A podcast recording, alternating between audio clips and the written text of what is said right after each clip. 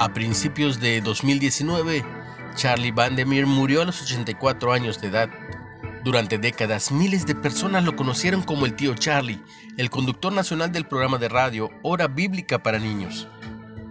Días antes de pasar a la eternidad, le dijo a un buen amigo, lo importante no es que conozco, sino a quién conozco. Aún al enfrentar el final de su vida, el tío Charlie no podía evitar hablar de Jesús y de la necesidad de las personas de recibirlo, y de recibirlo como su Salvador personal. El apóstol Pablo consideraba que conocer a Jesús es la tarea más importante. Estimo todas las cosas como pérdida por la excelencia del conocimiento de Cristo Jesús, mi Señor, por tanto amor del cual lo he perdido todo y lo tengo por basura para ganar a Cristo y ser hallado en Él. Velo en Filipenses 3. ¿Y cómo conocemos a Jesús? Si confesares con tu boca que Jesús es el Señor y creyeres en tu corazón que Dios le levantó de los muertos, serás salvo. Velo en Romanos 10.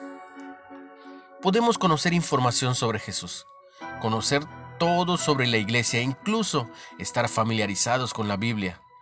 Pero la única manera de conocer a Jesús como Salvador es aceptar su regalo gratuito de la salvación. Él es quien necesitamos conocer. Estimo todas las cosas como pérdida por la excelencia del conocimiento de Cristo Jesús. Dios, hasta ahora no conocía quién es Jesús, pero ahora lo recibo como mi Salvador personal. ¿Cómo ha impactado más tu vida conocer quién es Jesús que las cosas que hizo? ¿Qué significa para ti el perdón de Cristo? Uy, gran pregunta.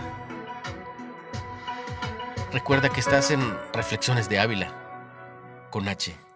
Comparte el mensaje y recibe mucha bendición.